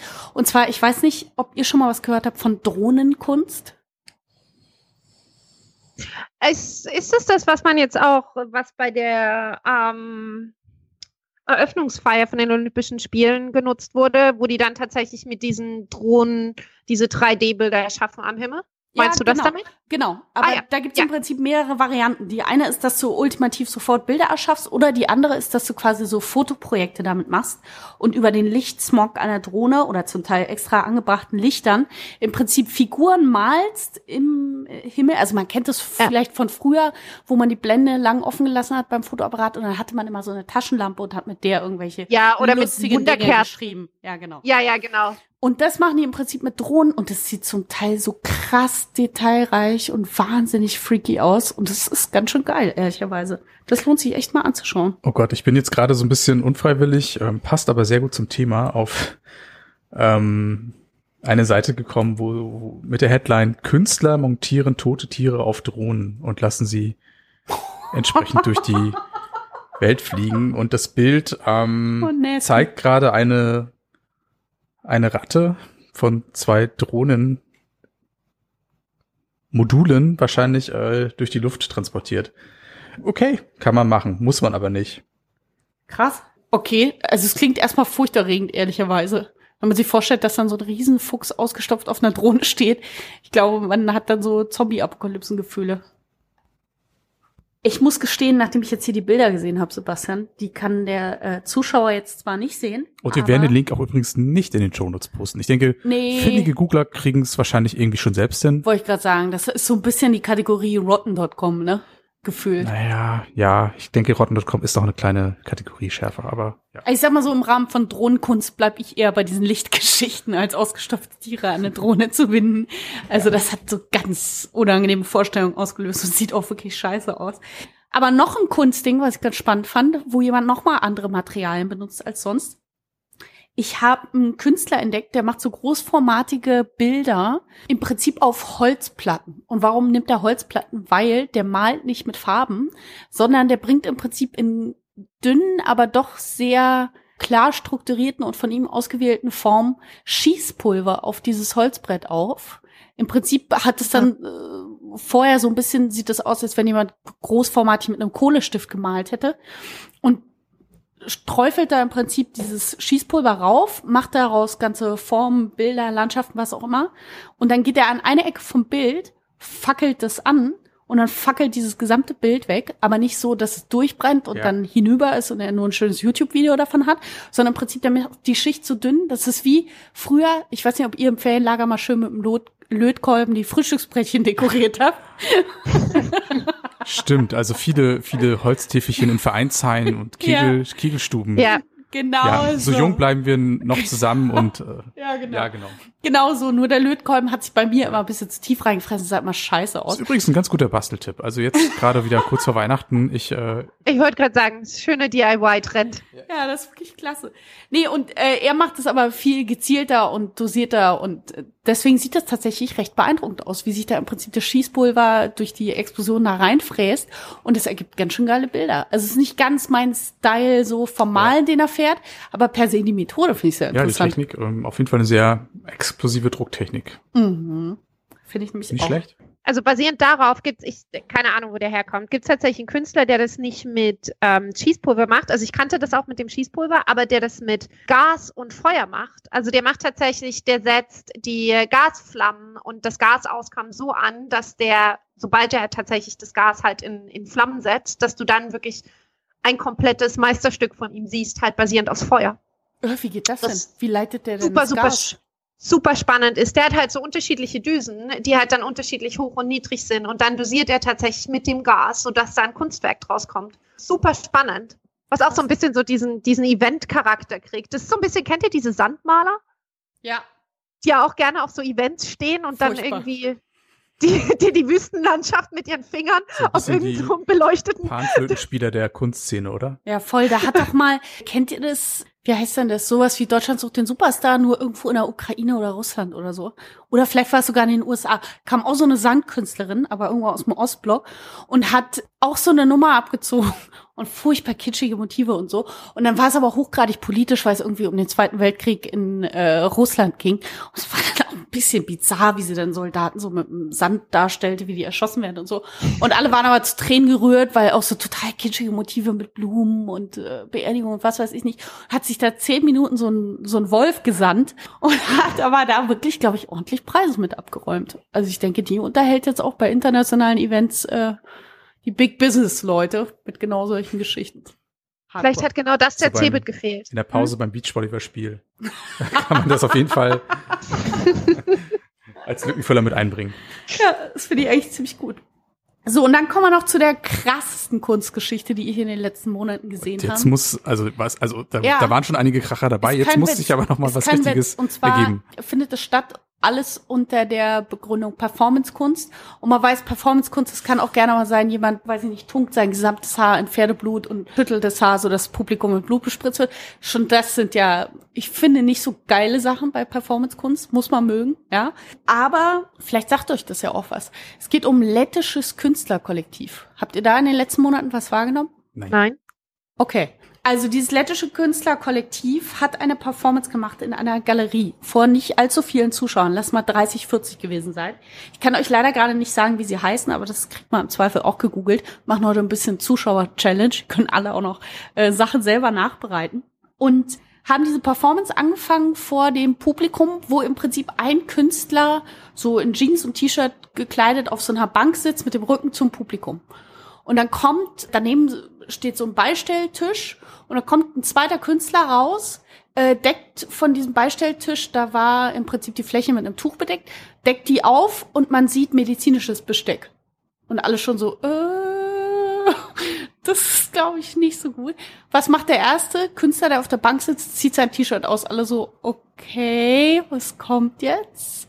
So, dann kommt äh, das zweite war, glaube ich, sogar eine Frau. Die andere Künstlerin nimmt dieses medizinische Besteck, irgendwie eine Zange, ein Skalpell, so ein Kram, geht hinter denen, aber so, dass für alle noch sichtbar ist vom Publikum, also so, dass sie näher beim Publikum ist, man den Rücken noch von dem ersten sieht, der jetzt ausgezogen auf der Bank sitzt quasi, und schneidet mit dem Skalpell ein Stück Fleisch neben der Wirbelsäule raus.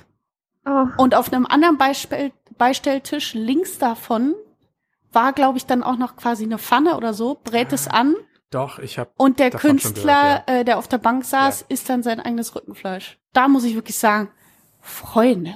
Also manchmal schwimmt man mit Kunst ein bisschen weit hinaus. ist auch eine um Performance, Neues die man nicht so oft durchführen kann wahrscheinlich. Oh. Zumindest nicht mit dem gleichen Künstler. Ey, voll übel. Also voll übel. Und ich habe neulich dran denken müssen, ich habe es eben schon vor ein paar Oh. Monaten wahrgenommen und fand das schon wahnsinnig widerlich, aber nachdem wir heute eine Kunstedition gemacht haben, hat es ganz gut gepasst. Aber ich habe mich neulich dran erinnert, weil ich eine ganz miese Geschichte gehört habe. Ich habe eine Bekannte, die ist Psychotherapeutin und bei der in der Behandlung ist jemand, die ist sogenannte Autokannibalistin. So. Und Autokannibalismus ist im Prinzip, wenn du dir selber ein Stück rausschneidest am Arm und dann, äh, wie sagte die das so schön, sie war da schon relativ abgeklärt, die Therapeutin meinte, ja, Sushi, also da wird nichts gebraten, sondern Sushi. Die äh, hatte eben diese Patientin, die hat sich regelmäßig entweder rausgebissen oder rausgeschnitten, richtig auch mit Abbinden und so. Also die hatte dann so eigene Riten, hat sich Fleisch rausgeschnitten und das selber verspeist. Und die ist ein paar Mal auch fast schon selber dran verblutet, also richtig harte Nummer und hatte dann aber eben so eine Routine im den Arm abbinden und so ein bisschen wie ein Junkie. Und sie sagt auch, das ist wie ein Rauschzustand für sie gewesen. Da muss ich sagen, da komme ich nicht so richtig mit. Weder als Kunstperformance noch als, gut, als Krankheit, gut, kannst du wahrscheinlich nicht Genau. viel gegen machen. Aber alter Falter. Hardcore, oder? Es geht schon wieder so ein bisschen in die Vollen. Ich bin jetzt gerade so ein bisschen aus der Adventsstimmung, ehrlich gesagt, ein bisschen raus. Ich bin ein bisschen ins Roofing reinversetzt Ich worden. denke, ich skippe heute Abend Mit körperlicher. Reaktion. So spart man Kalorien, nichts mehr äh, essen Ja. nach der Geschichte. Apropos Kalorien, ganz kurzer anderer Exkurs noch. Ich habe eine Wahnsinnserkenntnis dieses Jahr, diese Woche gemacht. Ich war zum ersten Mal in meinem Leben Blut spenden. Möchte ich auch den Zuschauern ans Herz legen, wenn sie denn können und wollen. Ist nämlich erstens eine gute Sache, weil man rettet Leben. Im Zweifel kriegt man auch noch Geld bei manchen Institutionen. Und man kriegt immer gute Snacks. So ein bisschen Früchte, Muffin, belegte Brote, also Kram. Und Nummer drei, ratet mal, wie viel Kalorien man damit verbraucht, Blut zu spenden. 500. Das könnte ein Anreiz sein für viele Zuschauer. Was sagt Sebastian? Man spendet 500 Milliliter Ja. und der Körper hat so circa, Zwei Liter. nee, eher Nee, 5 nee, bis 6. Ja. Mehr. Also, Wie viel Blut? Ich meine, vielbeschäftigte Menschen in unserer Branche haben vielleicht eher nur zwei Liter. Klar. Die sind blutleer, das sind stimmt. blutleer. Das Monitor erhellte Licht in meinem Bio, das äh, spricht auch dafür, dass mir das Blut auch gerade fehlt.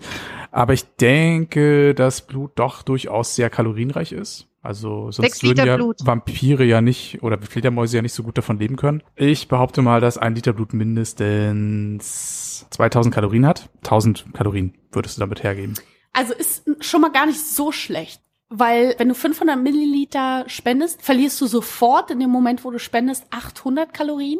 Okay. Und dann muss sich das Blut aber auch neu bilden. Das sind nochmal 2200. Sprich, du verlierst Ui. 3000 Kalorien mit dem Spenden von 500 Millilitern Blut. Und ich sag mal so, wenn es vorher, also wenn Leben retten nicht schon Grund war, Blut Ja. zu spenden, dann kann es jetzt auf jeden Aber das Fall ist, das ist ja sieben, acht Mal Anreiz sein. Joggen, was ich dadurch sparen würde. Das ist Hardcore. Aber Absolut. das Problem ist, Blutspenden kannst du auch nur alle 57 Tage. Ich meine, in sagen, der man Zeit nicht schaffe ich nicht sieben bis acht Mal joggen, also durchaus ein Anreiz. Win-win. Kommt Klares in etwa Win-win. hin, ja? ja. Und dann noch ein Snack. Und vor allem, man darf ja nicht vergessen, Plasma darfst du, glaube ich, alle zwei äh, Wochen spenden. Da weiß ich allerdings noch nicht, wie viel Kalorien weggehen. Das könnte ich nochmal nachreichen. Also hier an dieser Stelle neben dem Autokannibalismus noch die kleine Diätalternative. Ja, aber das ist doch auf jeden Fall schon mal ein fröhlicheres Thema, finde ich. Ja, doch, hat mein Herz auf jeden Fall so ein bisschen äh, erheitert. Ja. Das finde ich gut. Bei Erheiterung habe ich noch ein wunderbares Thema dabei. Und zwar, wir alle kennen sensationell unhöfliche Dialoge von eBay Kleinanzeigen, wo die Leute einen einfach wild beschimpfen, obwohl man ihnen nett geantwortet hat. Also Ja. Geschichten, wo, also man kennt es ja auch, dass sie nie auftauchen, wenn man Sachen verkauft, obwohl man verabredet ist, dass sie nicht absagen. Also ein Kram, also tausend verschiedene Dinge. Und ich habe eine wunderbare Kategorie entdeckt, zusammengefasst durch irgendeinen Artikel. Ich weiß gar nicht mehr, wer es war. Und zwar die Kategorie von Leuten, das müsst ihr euch wirklich mal anschauen, es lohnt sich, die Spiegel auf eBay Kleinanzeigen verkaufen oder überhaupt auf irgendwelchen Kleinanzeigenportalen. Das ist ja jetzt mal egal, welches das ist. Die versuchen Spiegel zu verkaufen, weil was müssen die machen? Die müssen natürlich den Spiegel fotografieren, damit man eine Vorstellung davon hat. Und die Bilder, wie die Leute versuchen, Spiegel zu fotografieren. Entweder, wo es ihnen scheißegal ist, ob sie drauf sind, wo man die wahnsinnigsten Outfits und Lebensumstände sieht. Oder Nummer zwei, wo sie versuchen, in dem Spiegel nicht aufzutauchen und sich dafür völlig vergurken und natürlich trotzdem aussehen. Oder Leute, die sich einfach mal ein komplettes Laken über den Körper ziehen, nur damit man sie dann im Bild nicht sieht. Das sind wirklich die sensationellsten Bilder, wenn man Mega mal Trick. Spiegel über Kleinanzeigen eingibt. Also ich habe durchaus einen Flurspiegel vor einem Jahr mal verkauft und ich denke, ich war schon so schlau, ihn mehr von der Seite zu fotografieren. Wollte ich gerade sagen. Das Ja. ist natürlich der ultimative Trick, der einfach ein bisschen mit einem Winkel zu arbeiten. Und Ja. selbst wenn man die, die kleinen Fresken am Spiegelrand nochmal abbilden will, macht man vielleicht eher einen Detailshot. Aber ich sag's wirklich ausdrücklich, es lohnt sich so dermaßen, sich anzuschauen, wie Leute Spiegel verkaufen, weil das wirklich die absurdesten Bilder sind. Ich meine, Klaas Häufer Umlauf macht auch eine Art Lesung aus diesen eBay-Kleinanzeigen. Ich denke, das ist nicht seine Idee, aber durchaus Ah. ein, ein Fundus wertvollster Dialoge. eBay-Kleinanzeigen, ich denke, wir haben es alle schon mal erlebt. Wobei ich heute mal, ich habe heute auch gerade heute vormittags, kein, kein Witz, einen Staubsauger in eBay-Kleinanzeigen reingestellt. Der ist Ah. auch prompt abgeholt worden. Also das Nein. hat alles Alles reibungslos funktioniert. Es geht auch mal ganz normal, ohne großes Verhandeln und Beschimpfen, durchaus. Das ist aber wirklich Ich hatte tatsächlich nur exotisch. gute Erfahrungen bisher. Ich hatte nur gute Verkäufer. Ja, Ich hatte also- nie, Ja. nie Probleme. Also, Ja, aber Verkäufer geht, glaube ich, auch. Ich glaube, noch schlimmer ist, wenn man selber Sachen verkauft. Ähm, also da hatte Sebastian jetzt Glück, aber das ist, glaube ich, die gefährliche Position, weil man selbst ist ja zurechnungsfähig. Aber die kommen dann, du schreibst rein, weiß ich nicht, 40 Euro Festpreis, keine Verhandlung, eher so, ja, 5 Euro. Genau. Und dann ähm, erstmal Hallo und Nein. Und dann Wobei, wilde Beschimpfung. wobei ähm, Verkaufen tatsächlich noch die humanere Variante ist. Das ganz Schlimmste ist Verschenken. Ja, Wahnsinn. Weil dann Ah, hast ja. du wirklich, dann hast du wirklich mit Abschau. sehr schrägen Menschen Ja. zu tun. Und äh, ich habe letztes Jahr beim, beim Auszug aus der ehemaligen Wohnung durchaus diverse Teile, auch diverse hässliche Teile äh, verschenken wollen und sie letztendlich auch, auch verschenkt, aber das war wirklich so, da waren alle nieder, niedersten Formen der Kommunikation dabei. Und auch Menschen, die Hardcore. immer sehr spontan auf einmal nicht mehr da waren. Äh, Das oder, ist Hardcore, ne? Also genau. das Wort Abschaum nehme ich zurück so, Ja. weil es so ganz schön mies ist. Aber tatsächlich, die Leute haben keinen Anspruch an die eigene Kommunikation mehr. Und auch, also deren Erwartungshaltung ist Wahnsinn. Neulich hat mir auch ein Freund erzählt, dass der äh, auch irgendwas inseriert hatte zum Verschenken. War tatsächlich noch in super Qualität, wollte Ja. er nur einfach nicht, hatte keinen Bock auf großen Trouble mit äh, Verkaufen, weil er muss ja doch im Zweifel handeln, irgendwie Termine absprechen, bla bla bla. Hat einfach gesagt, verschenkt er, gerne an dem und dem Tag kommen und soll sich melden jemand. So, da hat sich jemand gemeldet, hat erstmal überhaupt nicht gerafft, dass er es bis zu einem bestimmten Zeitpunkt aus der Wohnung haben wollte. Er hat da Mhm. schon rumgepiesackt. So, und dann ging es doch ernsthaft darum, ob der Typ ihm das vorbeibringt. Also ob Ehrlich quasi jetzt? mein Bekannter Ja. das dem Typen noch vorbeibringt und er so, so meine alle Latten am Zaun. Auf Ja. keinen Fall. So, oder was, Leute, was die dann Sachen die Leute? abholen, mehrere Sachen und dann einfach mal die Sachen, die ihnen doch nicht gefallen, einfach vor der Haustür stehen lassen. Das finde ich schon. Ja, vor der Haustür stehen lassen ist ja Schwierig. fast noch Das ist human halt- im Vergleich zu einfach unten in die Mülltonne werfen. Ja. Das habe ich auch schon gehört. Das finde ich echt krass. Also da war ich immer ein bisschen Lokalpatriot und habe dem Ganzen zwei Tage im Hausflur gegeben und tatsächlich dem Haushalt einfach zur Verfügung gestellt. Ich habe das nie irgendwie verschenkt und bin dann in, äh, äh, in tatsächlich irgendwie Obdachlosenheime oder Heime gefahren und habe das dort abgegeben. Ich habe, ich tue mich aber tatsächlich auch schwer, Menschen vor die Haustür kommen zu lassen, wo man wohnt, wenn man Dinge verschenkt. Also ich weiß nicht, so dieses öffentliche Teilen der Adresse finde ich dann irgendwie ein bisschen schwierig auch. Aber es ist vielleicht nur meine persönliche Ja, also hatte ich jetzt gut beim Auszug ist es jetzt weniger problematisch, weil Beim ich, ich wohne, wohne dann irgendwann nicht mehr da. Ja. Damit konnte ich dann durchaus gut leben. Aber es ist eine interessante Frage. Lässt du dich mit dem Taxi bis nach Hause fahren, Theresa? Ja, Weil aber da habe ich so dieses, ja gut, jetzt nicht mehr, weil jetzt fahre ich kein Taxi mehr. Aber also tatsächlich ist, das ist ja der Beruf, ne? Das ist ja so eine Berufung. Der hat irgendwie, meines Erachtens hat der so ein NDA im Herzen unterschrieben, hinter dem Steuer zu sitzen und hier NDA im Herzen. Da muss man jetzt mal für die Hörer noch mal kurz erklären, was ein NDA ist. eine Verschwiegenheitserklärung, Eine Non-Disclosure Agreement. aka Verschwiegenheitserklärung. Da, da gehe ich tatsächlich davon aus, dass, dass der die Adresse einfach auch nicht weitergibt. Und ich würde auch gar nicht, ja, keine Ahnung, ich würde jetzt auch gar nicht einen Gr- Grund darin sehen, warum irgendjemand was mit der Adresse machen wollte. Aber wenn du Leute irgendwie zu dir nach Hause kommen lässt und dann irgendwie auch noch so den Kontext dein Zuhause vielleicht sogar noch reinkommen lässt und Dinge abholen lässt, weiß ich nicht. Da tue ich mich tatsächlich noch schwer hinsichtlich der Privatsphäre und irgendwie Sensitivität. Kann ich aber nachvollziehen. Aber also was das Taxi anbelangt, da habe ich nachgefragt, weil ich tatsächlich, und zwar explizit Frauen, relativ viele im Bekanntenkreis habe, die sich niemals bis zur eigenen Haustür fahren lassen. Aus der Sorge Aus Sicherheitsgründen. dass der, ja genau, aus Sicherheitsgründen. Ja. Also weil manchmal, und das kennt man schon auch nachts, also ich glaube, da bin ich auch nicht mit allein, dass äh, ein Taxifahrer so ein bisschen zu freundlich mit einem redet, weil man eine Frau ist und so. Also ich bin, weiß Gott, mit viel Selbstbewusstsein und auch wenig Angst gesegnet. Aber ich muss gestehen, manchmal viel es unangenehm. Und dann habe ich auch keinen Bock, dass er mich bis zur Haustür fährt. Und da, also das kann ich tatsächlich, also ich würde es tatsächlich im Hinblick auf Taxis, würde ich das nie zum Beispiel mit Uber machen. Also mit einem Uber würde ich mich nie nach Hause fahren lassen. Never ever. Äh, wohingegen ein Taxi ja doch irgendwie eine registrierte, eine registrierte Organisation ist, wo Dinge nachvollziehbar sind. Aber sind sie doch bei Uber auch? Ja, das sind ja keine Ah. wirklich geprüften. Überhaupt nicht. ja gut, aber auch. Weder Menschenverstand menschlich noch wird auch ein fachlich geprüfte Taxifahrer Menschen. Nicht geprüft. Ja, das stimmt also, schon, aber. Das hat was mit Anstand zu Sie tun haben eine und Lizenz den und kriegst du nicht durch vielleicht- einen Personenbeförderungsschein. ja, aber ich glaube, Taxifahrer sind noch fast eher Menschen, die eine Art Dienstleistung in ein Bewusstsein angetreten haben, dass es eine Absolut, als ein Dienstleistung ist- Uberfahrer. und Uber ist so eine Art Hobby mit Geld Ja, weiß ich verdienen nicht. Aspekt. Also oft sind die viel professioneller, habe ich im Ausland erlebt, ja. Ah, nee. Also da widerspreche ich gerade komplett. Also wirklich komplett. Also ich Also kann nur von dem berichten, was ich in Südamerika erlebt habe. Da ist das wirklich eine Profession, äh, natürlich auch, weil sie sich gegen die Taxifahrer behaupten wollen dort. Also so im europäischen Kontext habe ich Uber noch nicht genutzt. Und so im deutschen Kontext Nee. will ich das auch gar nicht. Also ich weiß gar nicht, in den USA und, und jetzt halt auch in UK, das ist einfach, die lassen nicht stehen. Wenn sie irgendeinen anderen Auftrag näher bei sich bekommen, canceln sie Fahrten. Die sind, also die haben halt, und wie Sebastian halt auch gesagt hat, so dieses Dienstleistertum gar nicht so verinnerlicht. Ähm, also ich habe bisher tatsächlich nur schlechte Erfahrungen mit Uber gemacht. Und ich werde es auch nicht mehr machen. Also dann halt auch so ganz spontan, ah nee, ist Rush Hour am Airport, äh, zahlst jetzt das Dreifache. Und du kriegst von Uber da irgendwie einfach nur eine Nachricht so von wegen, ja, du wirst wahrscheinlich mehr zahlen, und dann zahlst du irgendwie statt 40 Dollar 120 und denkst dir, ja, herzlichen Dank auch. Das Ui. war eine Arschloch. Und das sind, also weiß ich nicht. Da, also bei Uber bin ich mittlerweile super vorsichtig. Wenn es geht, Aber sag mal, wenn du kein Taxi fährst und kein Uber, fährst du dann zu jeder Tages- und Nachtzeit öffentlich in London? ja, gerade schon, ja. Krass. Komplett.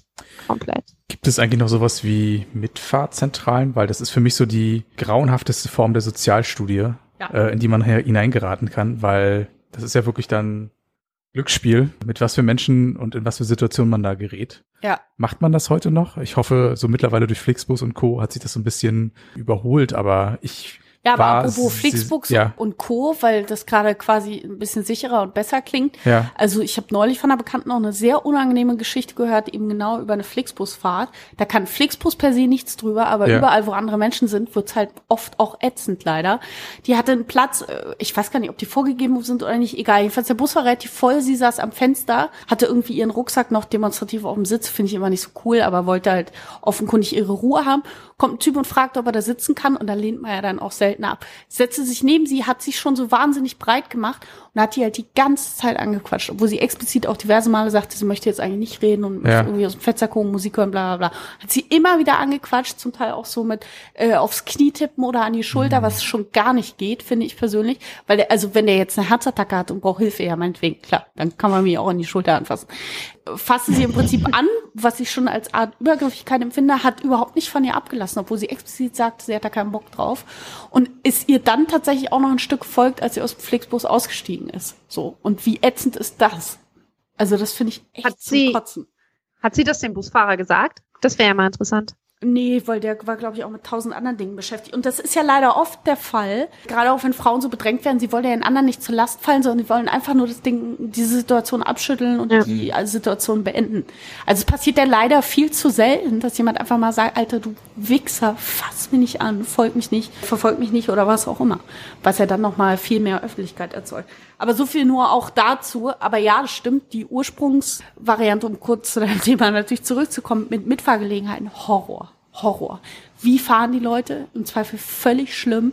Wer fährt da noch mit? Wer quatscht andere voll? Also es gibt so, so schlimme Charakter, die Ja, man bei Bevor du Mitfahrgelegenheiten Berlin trifft. auch verlassen hast, bist du erstmal zwei Stunden mit dabei, wie die anderen Leute abgeholt werden. Das ist Ja. auch so eine Situation, die nicht so super ist. Ja. Ich habe das auch nur zwei, drei Male gemacht und hatte sehr schnell meine Schnauze da voll. Ja. Ich hatte, ich habe vier Jahre Fernbeziehung mit Mitfahrzentrale miterlebt, als Aber Fahrer du und da, Mitfahrer. Hast du da schon so, so ähm, Stammfahrten mitgemacht bei Leuten, die Ja. du kanntest? Dann ist es ja vielleicht Ja. noch was anderes. Also als ich, als ich tatsächlich selber nicht gefahren bin, hatte ich dann irgendwie so zwei oder drei Leute, wo ich ganz genau wusste, die fahren, die fahren sicher, die fahren gut und mit denen kannst du tatsächlich auch mitfahren und wo es dann irgendwie auch klar war, wo dann der Preis auch irgendwie günstiger wurde. Und als ich dann aber auch selber Fahrer war und ich habe das wirklich echt viele Jahre gemacht, habe ich immer darauf geachtet, so, das hier ist keine Unterhaltungszentrale, ich bin kein Entertainer, es wird die Musik gespielt, die irgendwie im Durchschnitt akzeptan akzeptabel ist und Ja. der Rest ist gerne Schweigen. Weil das war tatsächlich echt was super nervig war, wenn Leute dir wirklich dort Gespräche ans Bein nageln wollten und du dir dachtest, ey, ich will einfach nur schlafen, komm, ich will die sechs Stunden über, über die Runden kriegen. Ja, es ist irgendwie komisch. Also es gibt da, glaube ich, nur zwei Formen von Kommunikation. Entweder so äh, aufgedrängte und auch wirklich ohne Pausen stattfindendes Ja. äh, Gelaber. Oder eben, wenn fünf Leute im Wagen e- eng zusammensitzen und einfach kein Wort fällt. Das finde ich halt genauso komisch. Also, dass man mal so dann und wann mal so ein bisschen Smalltalk führt, ist okay. Aber klar, so, so gar nicht finde ich auch wiederum weird, so bei vier Stunden Fahrt. Also das Schlimmste, was mir mit einer Mitfahrgelegenheit passiert ist, ist Komplettsperrung auf der A3 Oh Gott. mit zwölf Stunden am Ende. Oh. Und das war fürchterlich. Bei prügelnder Hitze und 37 Grad ohne Klimaanlage. Und dann irgendwann hat er auch noch gesagt, ja, ich kann den Motor jetzt auch nicht laufen lassen. Musik gibt es jetzt auch nicht mehr, weil der Tank ist fast zu Ende. Ich habe keine Scheiße. Ahnung, wann wir das nächste Mal tanken können. Das war richtig dufte. Kennt jemand diesen Film noch, Der Superstau mit Ottfried Fischer? Kennt jemand den Film? Äh, Ja, maximal den Trailer gesehen, mehr auch nicht. Aber du hast ihn gesehen, Theresa, oder? ja, habe ich. Ich möchte kurz jedem ans Herz legen, wahnsinnig unterhaltsam. Ja. Und zwar geht es Ja, im ist Prinzip über ja. eine über ist schon einem so ein Berlinale-Film, würde ich sagen, ne? Nee, So er, Eidinger- aber er Eidinger, ist hochgradig, äh, ja. er ist hochgradig politisch, weil es geht quasi um ein Klassensystem.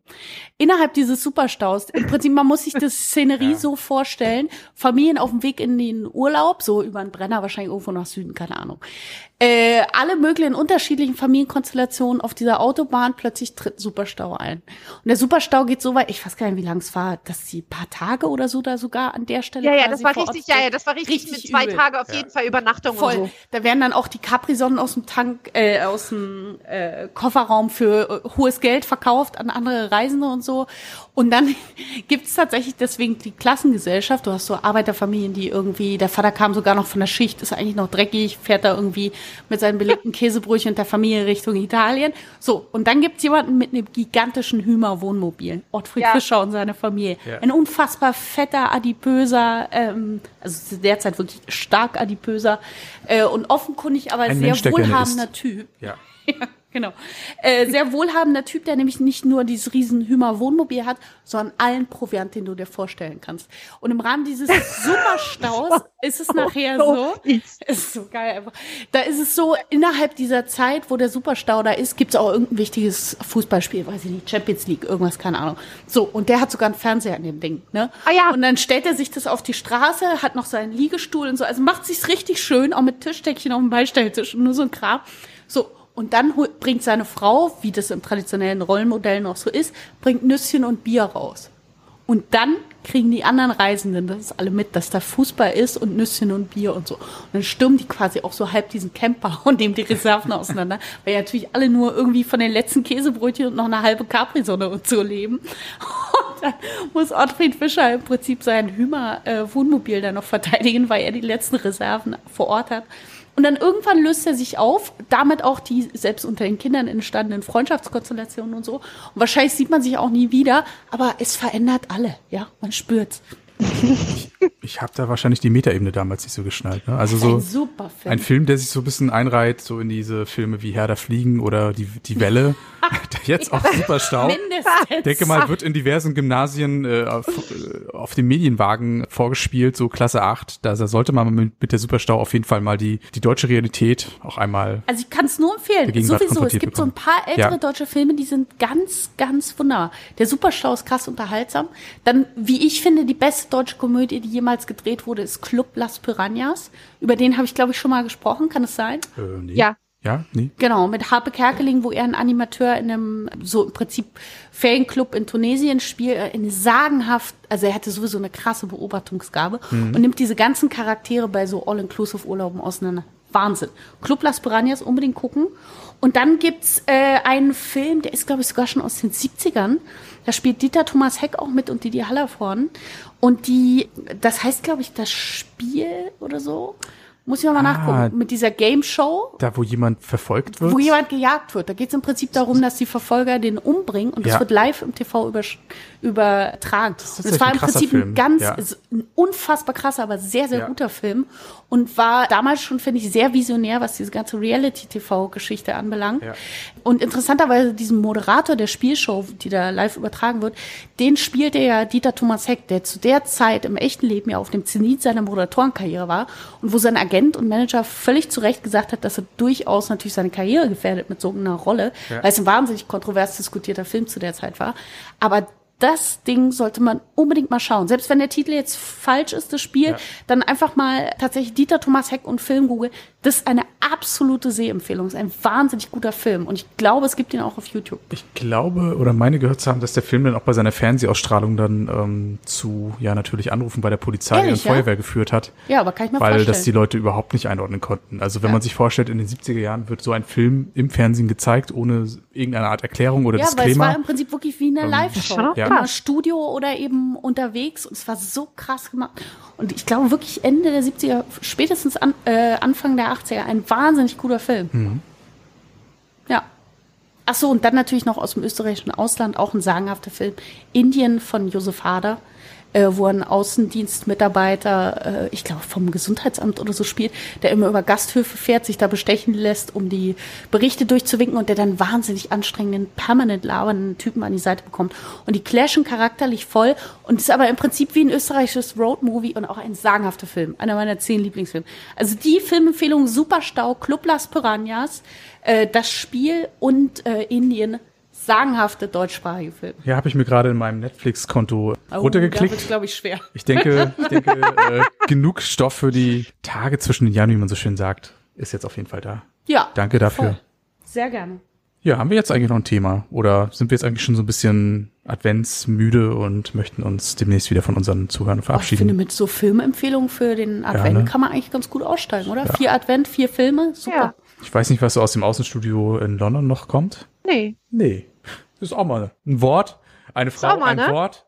Kann man genau. so sagen, nee. Ja. Nee, ist nicht. Hat sie noch nicht verlernt. Genau. Trotz wir trinken jetzt hier weiter unseren Kinderpunsch. Ich weiß nicht, haben wir noch ein bisschen Nüsschen und Gebäck, Schoki. um diesen ersten seligen Sonntagabend hier in Berlin und auch drüben in London ausklingen zu lassen. Das war dann wahrscheinlich auch, oder das wird wahrscheinlich jetzt auch die letzte Folge analog und ehrlich im Jahr 2018 gewesen sein. Und ich glaube wir ja. wünschen euch an dieser Stelle schon einen guten Rausch ins neue Jahr. Voll. Und 2019 wird ja alles anders. Ja, vielleicht auch mal, auch Vielleicht mal mehr als drei Folgen. Das war ja dieses Jahr tatsächlich ein bisschen dünner mit uns. Aber ich denke, da arbeiten wir. Die Diva unter den Podcasts. Ja, wir halten uns einfach mal so ein bisschen wir mehr sind zurück. Barbara Streisand der Podcast. Nur ganz selten. Genau, Auftritte. aber rückblickend, ich glaube, wir haben da jetzt von äh, Roofing und Tieren, die auf Drohnen fliegen und sonstigen Themen doch, glaube ich, ein durchaus buntes Potpourri gereicht und würden uns an der Stelle sehr gerne von euch verabschieden. Bis zum nächsten Mal. Rutscht gut rüber. Bis bald. Ciao.